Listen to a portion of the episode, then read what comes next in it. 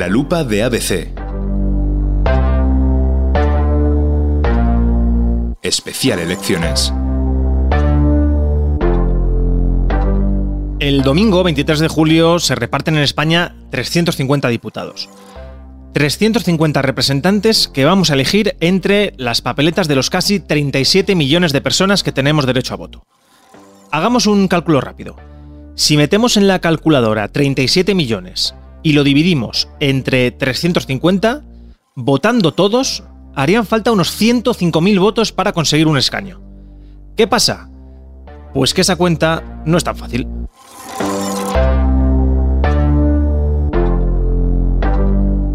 En España tenemos 52 circunscripciones. Cada una de ellas reparte escaños en función de su población, desde las que reparten solo uno, como Ceuta y Melilla, hasta Madrid, que reparte 37. Los escaños de cada provincia se distribuyen mediante una fórmula matemática llamada Ley D'Hondt, un sistema que inventó un jurista belga a finales del siglo XIX. Este sistema eh, se utiliza en muchas democracias europeas, como Portugal, Polonia o Francia. Pero digamos que aquí, en España, pues ha tenido sus detractores. Y ya les propongo una de las ideas y propuestas que vamos a poner encima de la mesa.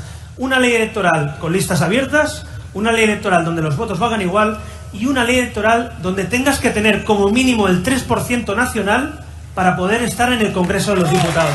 En la época más bipartidista, podríamos decir que Dont no generaba tantas dudas, pero una vez que el voto se ha atomizado, a Dont se le ha ido cogiendo cierta manía desde algunos sectores.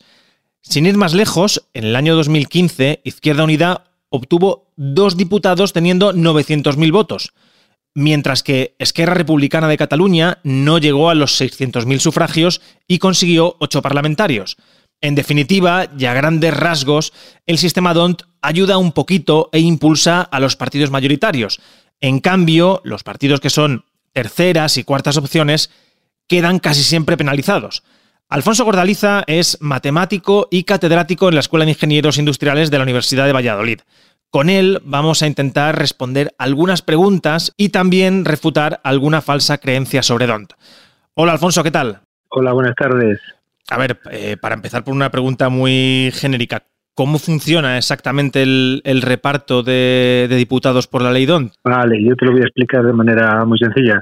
Pero antes permíteme un pequeño inciso, un segundo, para, para, que, para contar a la gente por qué es necesario articular algún tipo de regla para hacer esto, ¿no? Que podría parecer que es como trivial, que coger los votos y después tanto le tocan a este tal. El ideal de, reparto para eh, que sea justo es la proporcionalidad, ¿no?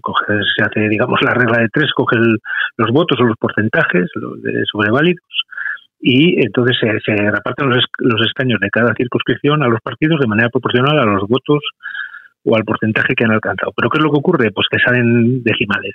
Y claro, eh, como salen decimales y los escaños son en números enteros, pues hay que decidir cómo se quitan esos decimales, cómo se redondea. Entonces, la idea es eh, repartir lo más proporcional que se pueda, pero, pero que salgan escaños enteros. ¿no? Entonces, la regla de Don lo que propone es se cogen los votos o los porcentajes sobre voto válido de todos los partidos que han concurrido en una circunscripción y entonces se cogen esas cantidades todas esas mismas cantidades, bueno, esas cantidades, o, digamos divididas por uno, para que se entienda lo que viene después, y luego divididas por dos, y luego divididas por tres, todas cantidades, y luego divididas por cuatro, y así hasta que sea necesario. ¿Vale? Y se va asignando los escaños uno por uno a, de esas, todas esas cantidades a, las mayores. Es decir, el primer escaño se le da al que tiene el mayor valor de, haber dividido por uno, que es el que más votos saca. Luego ese, ese ya tiene un escaño y se quita ese número y claro, ese, ese partido ya va con, con, el siguiente valor, que es el de dividir por dos. Entonces se comparan todos los valores, los que quedan de los otros partidos de dividir por uno con, con el que ya se ha dividido por dos, y la más grande de todas se le da a otro, y así sucesivamente. Si es necesario llegar a dividir por tres o por cuatro hasta donde sea necesario, y hasta que se agotan los escaños. Por ejemplo, vamos a hacer eh, una pequeña simulación con un caso. Por ejemplo, Cuenca, que tiene tres escaños, ¿no? Vamos a suponer que en Cuenca hay una serie de partidos pongamos cinco, quitando los, los irrelevantes, imaginemos que el primero ha sacado el 50%, el segundo el, el 16%, el tercero el 14%, el cuarto el 12% y el quinto el 8% y ya con eso sumas 100. Vale. Pues entonces, ¿quién es el número más grande de esos? El 50. Bueno, pues primer escaño. Y ese número eh, ya se divide entre dos, que es 25. Pero claro, como 25 es más grande que todos los demás de los otros partidos, de dividir por uno quedan 16, 14, 12, etcétera, pues le toca el segundo escaño. ¿Vale? Y a partir de ahí se divide por tres. Y como 50 entre 3 es 16,67, que todavía es más grande que el siguiente, que era un 16, pues resulta que los tres escaños van para el mismo partido. y con un 50% sería suficiente para llevarte los sería tres para, escaños para los tres, pero hasta que no hubiera, un, si no hay ningún partido que supere el 16,66, es decir, si el partido segundo tuviera 17%, ya le tocaría un escaño y al otro solo dos. ¿Por qué? Pues porque al dividir, o sea, asignas el primero al 50, luego divides entre dos y queda 25. Como 25 es más grande que el siguiente que tenía 17, le das el segundo escaño. Pero al dividir por tres ya queda 16-67, que está por debajo de 17, y el tercer escaño va al partido B, al segundo. Es muy sencillo. Alfonso, eh, muchas veces hay políticos, eh, normalmente casi siempre lo dicen cuando va a favor de sus intereses, eh, que acusan a la ley DONT de ser poco proporcional. ¿Qué hay de verdad en eso? Porque en el caso de España la proporcionalidad también viene dada por las circunscripciones, ¿no? Claro, esa, eh, el, el, parecido de los resultados con la proporcionalidad eh, tiene que ver con el tamaño de las circunscripciones. Si las circunscripciones son pequeñas, pues al final no queda más remedio que, al, que al, al, quedarte con números enteros te alejas de la proporcionalidad y cuando las circunscripciones son muy grandes te, te, te aproximas más a la, a la proporcionalidad. Pero en cualquier caso, cualquier fórmula que, eh, que, de redondeo que utilices va a alejarse de la proporcionalidad porque no le queda más remedio.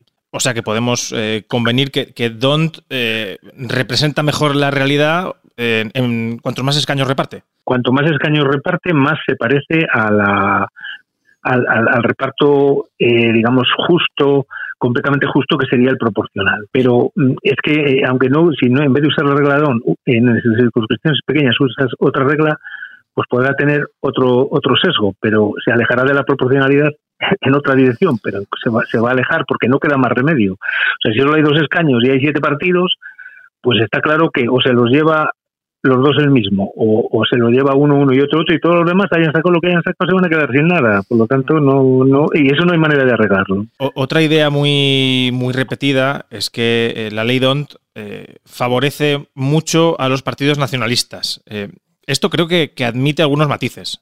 Bueno, eso, eso no es verdad, al menos así dicho, porque la regla DONT en, en, el caso español, ¿no? con la, el reparto de circunscripciones que hay, tan heterogéneas, unas muy grandes y otras muy pequeñas, a quien tiende a favorecer son a los eh, partidos mayoritarios, sobre todo por las circunscripciones pequeñas, y perjudica a los partidos de ámbito nacional con menores porcentajes, tipo Ciudadanos, cuando existía, o tipo Izquierda Unida, ahora como se presenta en una marca más amplia que tiene más opciones, se perjudica menos, pero sigue estando perjudicado. Mira, yo te tengo aquí estos números eh, para que veas, mira, si, si se concurriera en circunscripción nacional, todos partidos, y no hubiera y no hubiera umbral mínimo que superar, por ejemplo, en las elecciones de, en las últimas elecciones generales, las de noviembre de 2018, el PNV sacó un 1,58 de votos a nivel nacional, ¿no? O sea, el 1,58% de los 350 escaños son 5,53, ¿vale? Bueno, pues al PNV le, le, tocaron 6, o sea, lo más parecido que se puede ser a 5,53. Bildu sacó un 1,15 y esos son eh, 4,025, es decir, algo más de 4, le tocaron 5, bueno, un poco un poco favorecido, pero la Esquerra Republicana de Cataluña, el 3,64%, eso suponen 12,74 caños, le, le, le tocaron 13, o sea, absolutamente próximo. Eh, Junts per Cataluña, lo mismo. Bueno, sin embargo, fíjate, Ciudadanos 6,86%. Eso le corresponde a 24,01, pero solo eh, obtuvo por la forma de las circunscripciones 10. Podemos, IU, tenía el 12,97, le hubieran correspondido 45,39 proporcionalmente, en circunscripción única, pero solo tuvo 35. Sin embargo, el PSOE 28,25. Le hubieran correspondido 98,875, es decir, 99. Bueno, pues 120 le tocaron. El Partido Popular, 20,99. Le habrían tocado 73,46 escaños. Bueno, pues tuvo 89. Es decir, los partidos grandes se ven favorecidos. Los medianos, digamos, tirando a pequeños de ámbito nacional, salen perjudicados. Y los partidos nacionalistas muy concentrados localmente en circunscripciones concretas quedan más o menos en la misma posición que si hubiera circunscripción única. Si no, si no hubiera un umbral mínimo que superar. Te hago la última. Eh, tu opinión como matemático, como catedrático en estadística. Eh, ¿Crees que hay alguna alternativa mejor a DONT? Porque al final, eh, como hemos hablado, se trata de, repartir escaños y redondear por un lado o, por otro. E, exacto, va a ser imposible siempre. Efectivamente, mira, vamos a ver. Todas las reglas que hay, la, regla DON, las, todas las que se basan en restos en vez de en, promedios, la de la SENT-LB, que es otra otra otra regla eh, parecida a la DON con otros cocientes. Bueno, todas están pensadas para, para que la distorsión que hay entre, entre el reparto proporcional que tendría decimales y un reparto sin decimales sea, sea lo menor posible. Pero, pero claro, para hablar de la distorsión hay que, hay que decir cómo se mide.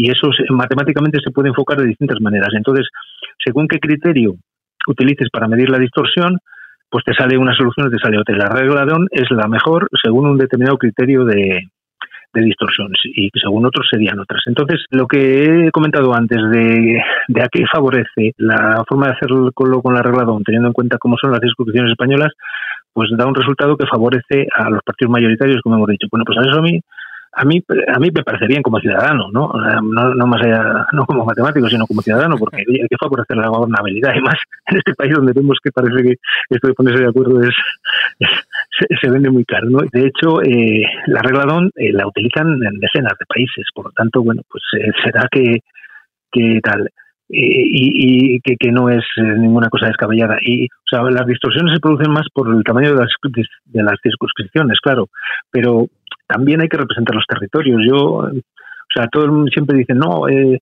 los de Soria están eh, muy privilegiados porque les con muy pocos votos se sacan un, se saca un diputado, ¿no? Y, sin embargo en Madrid sale mucho más caro. Bueno, y es, y es verdad, pero el que quiera, el que crea que eso es un, ahora que se habla de la España vaciada, ¿no? Que eso es un incentivo para vivir allí, pues que se vaya a vivir allí. Estarían encantados de recibirle, ¿no? A mí no me parece que el sistema español sea manifiestamente digamos, necesario de revisar. Pues aclarado queda. Alfonso Gordaliza, muchas gracias por estar aquí en, la lupa de ABC y resolvernos todas estas dudas alrededor de, la ley DONT. Venga, gracias a vosotros.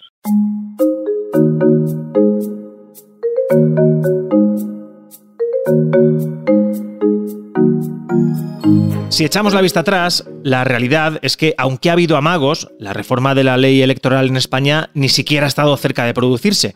Hace algunos años, en 2018, Ciudadanos y Podemos, juntos, impulsaron una subcomisión en el Congreso para intentar cambiar algunos aspectos de la LOREG y hacerla más proporcional. Sí, aunque parezca increíble, Ciudadanos y Podemos fueron de la mano en esto. Sí que existen formas de acercarnos a una mayor y sustancial proporcionalidad. Y eso ¿eh?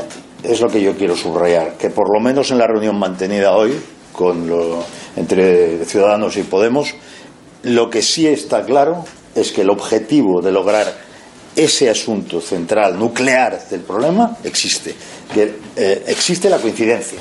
¿eh? De esta forma tan aséptica, explicaba Juan Carlos Girauta que ambos partidos estaban de acuerdo.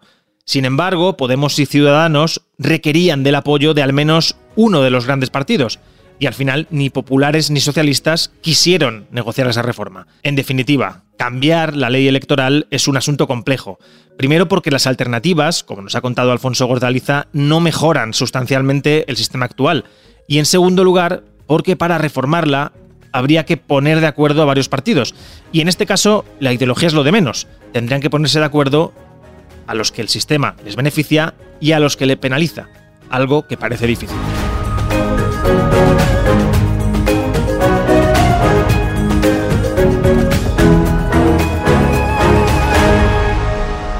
Tengo muchas dudas, creo que ustedes también, tengo muchas dudas. Eh, existe la coincidencia.